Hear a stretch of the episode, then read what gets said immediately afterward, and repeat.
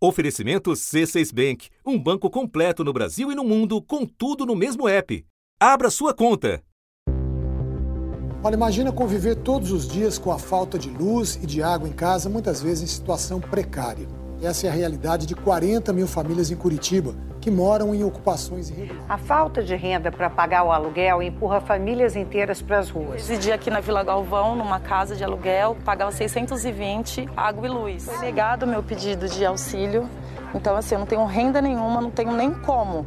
Eu gostaria de virar para você e falar assim: eu, eu tenho um lugar para. condições de alugar um lugar. Só que eu não tenho. Literalmente, eu não tenho para onde ir com os meus filhos. Moradias precárias, muitas vezes em áreas irregulares aluguel opressivo nos grandes centros, obras atrasadas com falhas de projeto e execução. Os problemas são antigos e persistentes. Outro grande problema que existe no Brasil, que é o déficit habitacional.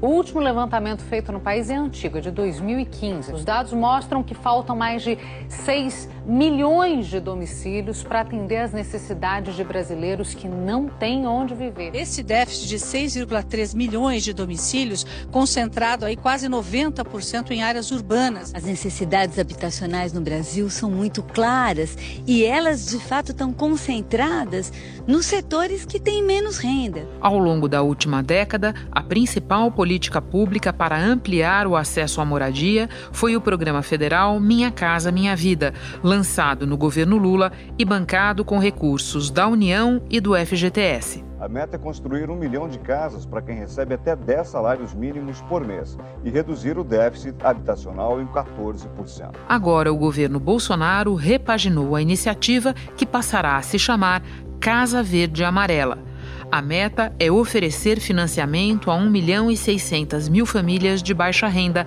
até 2024. O programa foi criado por meio de uma medida provisória assinada pelo presidente. O ministro Rogério Marinho afirmou que o governo está aperfeiçoando o programa habitacional no Brasil. O atual modelo de financiamento é o Minha Casa Minha Vida, que foi criado em 2009 pelo ex-presidente Luiz Inácio Lula da Silva. As taxas de juros do programa Casa Verde e Amarela vão ser mais baixas para algumas faixas de renda. Para quem mora nas regiões Norte e Nordeste e tem renda familiar bruta de até 2 mil reais, os juros cairão até meio ponto percentual em relação ao Minha Casa Minha Vida. Os subsídios ficam mantidos, mas, de acordo com o Marinho, a tendência é que o governo gaste menos, porque uma taxa de juros menor permite que as famílias tenham capacidade de pagamento. Da redação do G1, eu sou Renata Loprete e o assunto hoje é moradia popular no Brasil. Quais os principais gargalos e o que muda com o programa anunciado pelo governo federal. Neste episódio, eu converso com Ana Maria Castelo, coordenadora de projetos da construção do Instituto Brasileiro de Economia da Fundação Getúlio Vargas. Antes, falo com o jornalista da TV Globo na Bahia, José Raimundo Oliveira, que fez reportagens especiais sobre o Minha Casa Minha Vida quinta-feira, 27 de agosto. Zé, você fez reportagem tempos atrás sobre conjuntos habitacionais do Minha Casa Minha Vida que tiveram a entrega adiada e, na ocasião, você conheceu pessoas que estavam esperando por suas casas.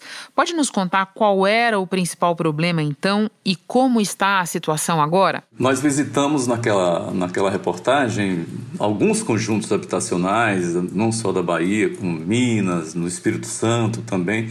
Mas eu me lembro bem de uma, de uma história de uma pessoa que estava três ou quatro anos esperando, né? A obra já estava praticamente concluída e ela não conseguia receber porque a construtora não, não havia instalado a posteação, os postes da energia elétrica, quer dizer, não tinha energia elétrica, né? E ela estava angustiada, morando na casa da mãe, com, outros irmãos, num, num cubículo, coitada. Eu sonho ter minha casa, sair da casa da minha mãe, vim morar com minha família aqui, aí fica esse tempo todo só enrolando, nada de dar minha casa. É um sofrimento muito grande, né? Eu me lembro bem dessa história, me lembro bem de outras pessoas também que passaram muito tempo é, na fila, aguardando. Esse é um dos grandes problemas. Mas a história de Jailza é uma história que, que eu guardo assim é, na memória porque ela é, ia visitar o conjunto, mas não poderia, não tinha acesso, não poderia é, pensar em, em ocupar o apartamento, embora já tivesse sido sorteada, já estivesse com toda a documentação encaminhada, mas morar que, que era o que ela mais sonhava na vida, né? Eu só conheço só de fotografia. Aqui é a cozinha, aqui é a sala, lá atrás estão tá os dois quartos. Ocupar o, o apartamento dela, ela não conseguia. Isso foi mais ou menos em que época, Zé? por volta de julho, meados de 2018, Renata. Eram 3 mil pessoas, né? Que, como ela, também estavam esperando o momento de finalmente receber o apartamento, que não acontecia nunca, né? Porque a construtora parou na obra, não tinha energia, eles não poderiam ocupar.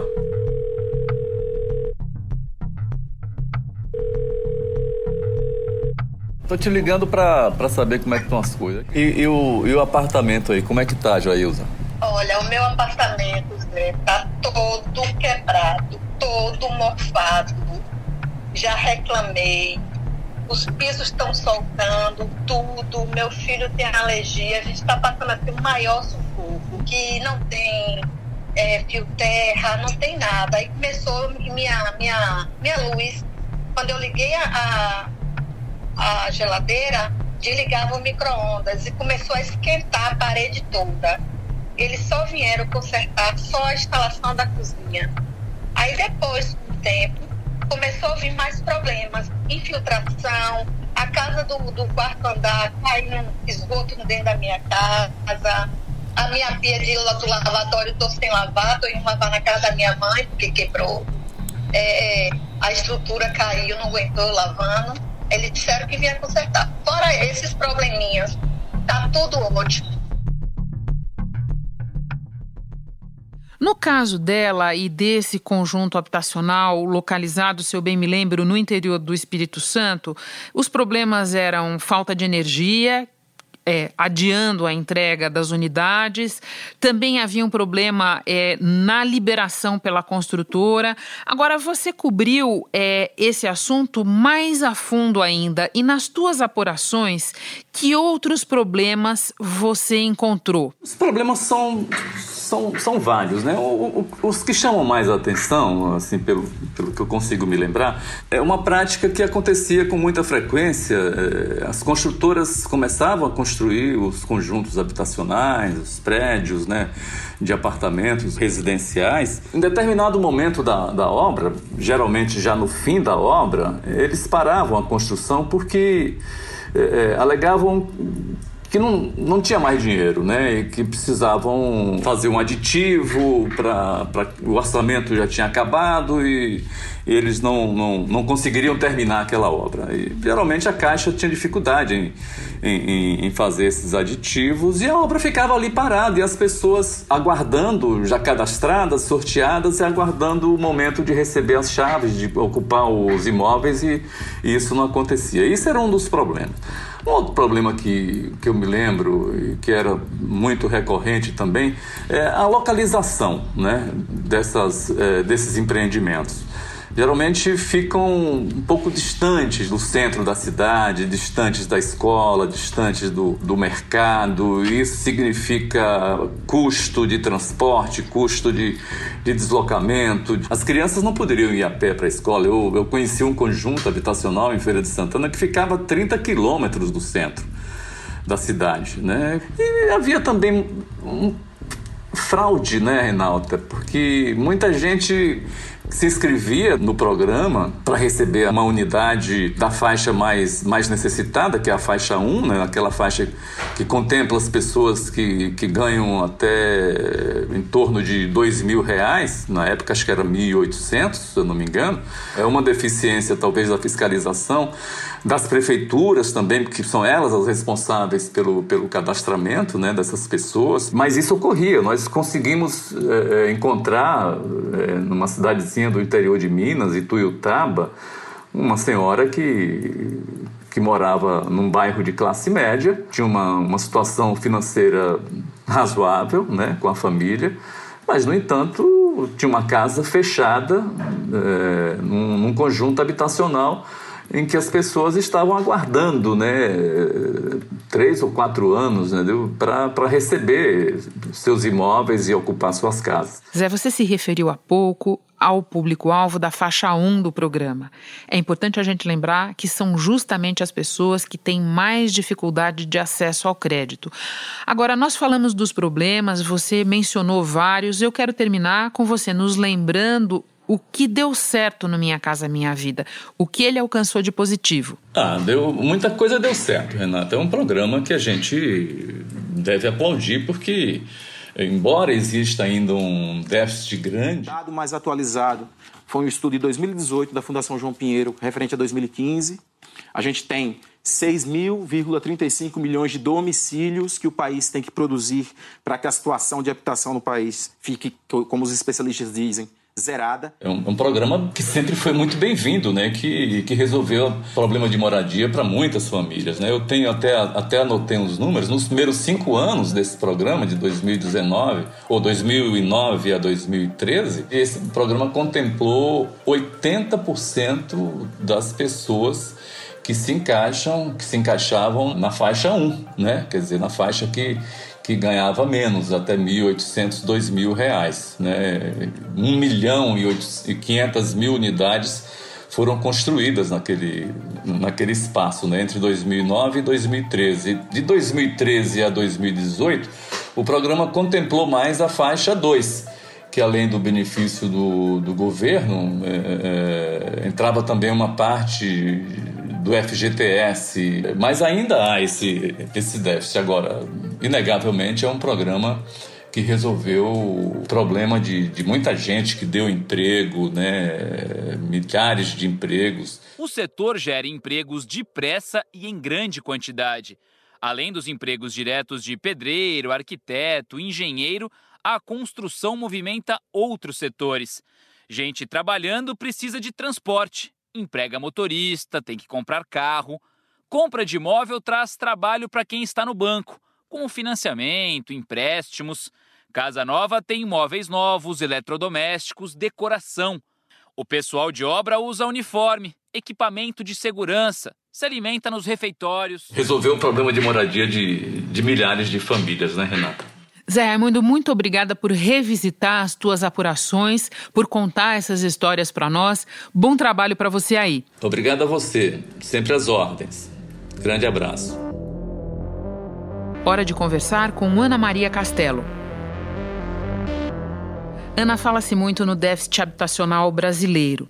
Essa é uma expressão que engloba várias carências. Você pode nos resumir? Nós temos aí incluído a questão da precariedade das moradias, que diz respeito à questão física de como as moradias são feitas. Nós temos a coabitação, que engloba aí famílias que convivem por conta da necessidade e não por opção.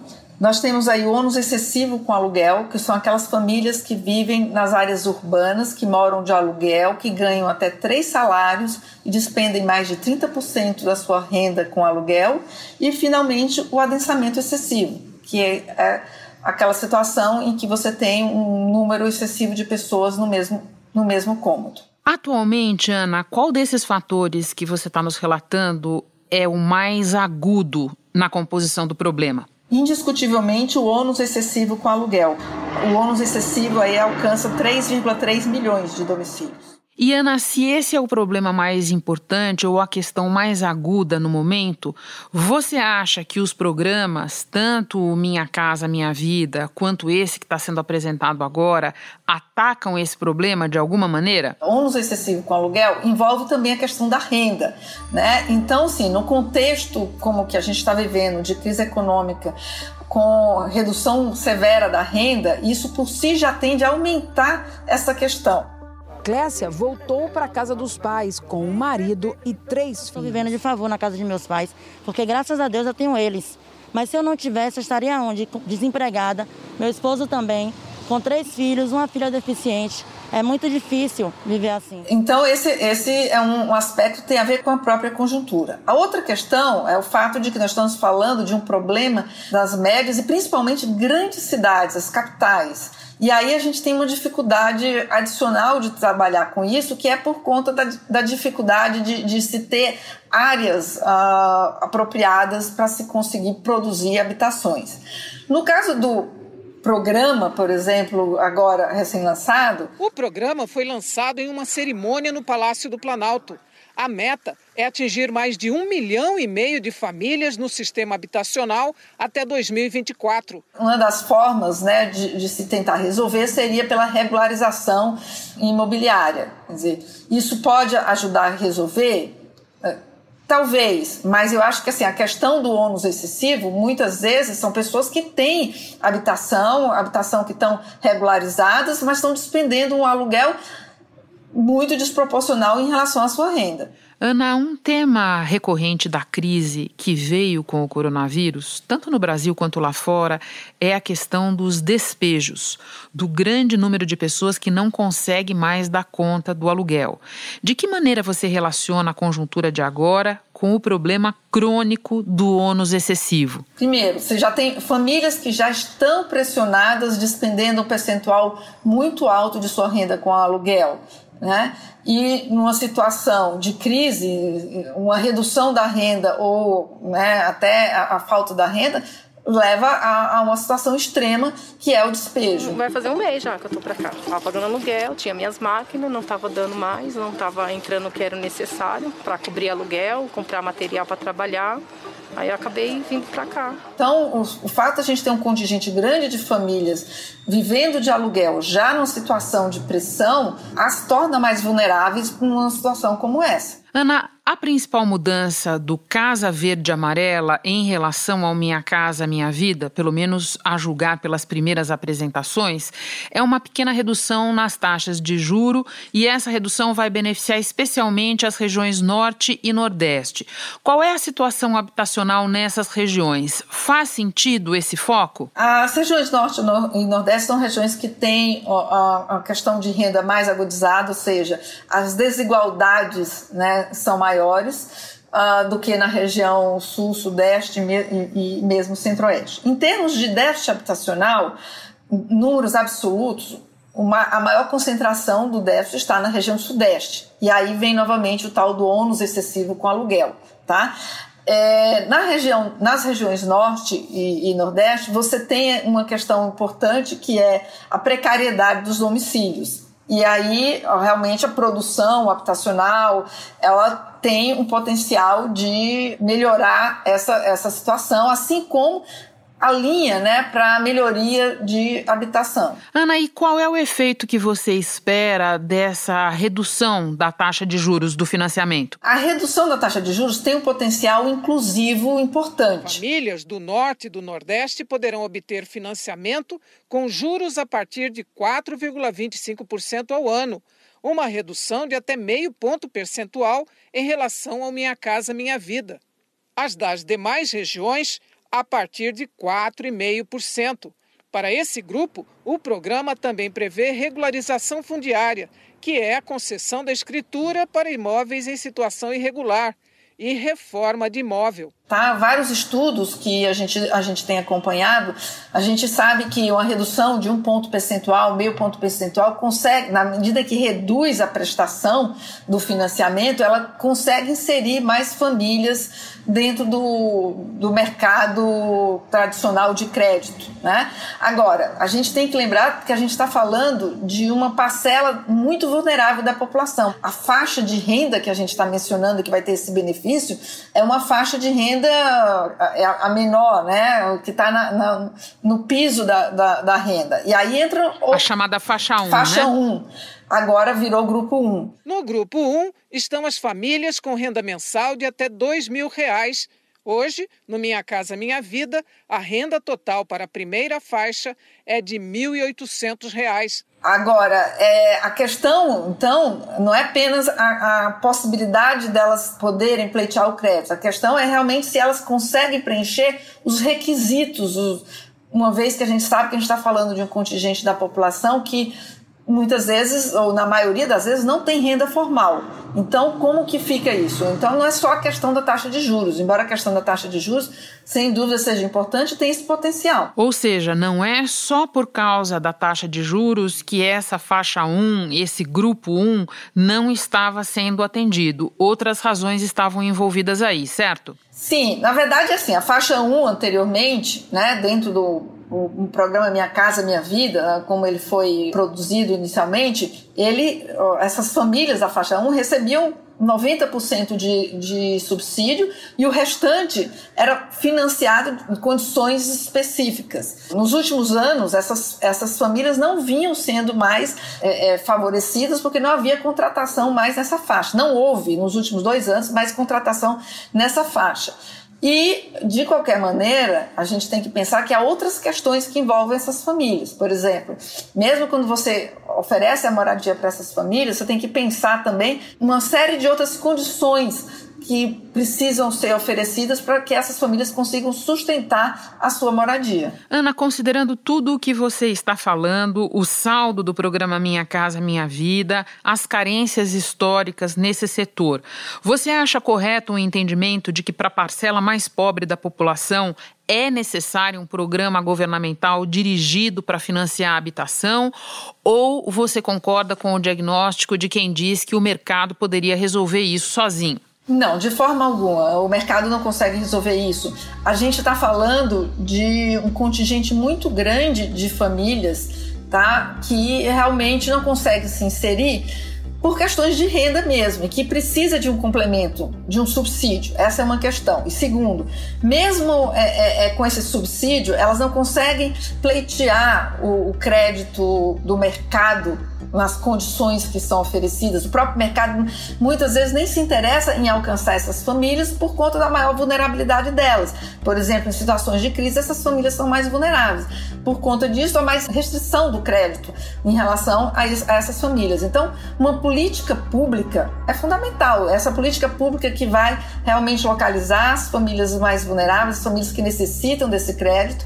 Então, uma instituição pública como a Caixa Federal, que já tem inclusive um aprendizado muito grande de como trabalhar com essas famílias é fundamental. Então você precisa ter primeiro, a política pública que, que traça as metas, né, estabelece os objetivos, como atender e os recursos. Para financiar o Casa Verde Amarela, o governo vai repassar ainda em 2020 25 bilhões de reais do FGTS e 500 milhões do Fundo de Desenvolvimento Social mantido por bancos. Aí a gente tem um caso hoje né, os recursos estão vindo primordialmente do FGTS. Ana, muito obrigada pelas explicações, por destrinchar a questão para nós. Bom trabalho para você. Muito obrigada, foi um prazer falar com você. Antes de terminar, eu lembro que o FGTS pode ser usado para dar entrada na casa própria. Para conferir o saldo disponível na sua conta, três opções a primeira é ir à página do FGTS no site da Caixa Econômica Federal e clicar em Acessar Minha Conta, inserindo o número do CPF e senha. Caso você ainda não tenha cadastro, clique em Cadastrar-se e coloque as informações necessárias. A segunda forma é cadastrar o seu celular para receber mensagens de texto com as atualizações do saldo disponível em conta. Para isso, você também precisa ir à página do FGTS no site da Caixa clicar no menu FGTS e em seguida Serviços no celular. Aí basta inserir as informações. E o terceiro jeito é pelo aplicativo do FGTS disponível nas lojas de aplicativo do próprio celular. Este foi o assunto podcast diário disponível no G1 e também nos aplicativos Apple Podcasts, Google Podcasts, Spotify, Deezer, Castbox. Nos aplicativos dá para seguir a gente e assim ficar sabendo toda vez que tiver novo episódio. Eu sou Renata Loprete e fico por aqui. Até o próximo assunto.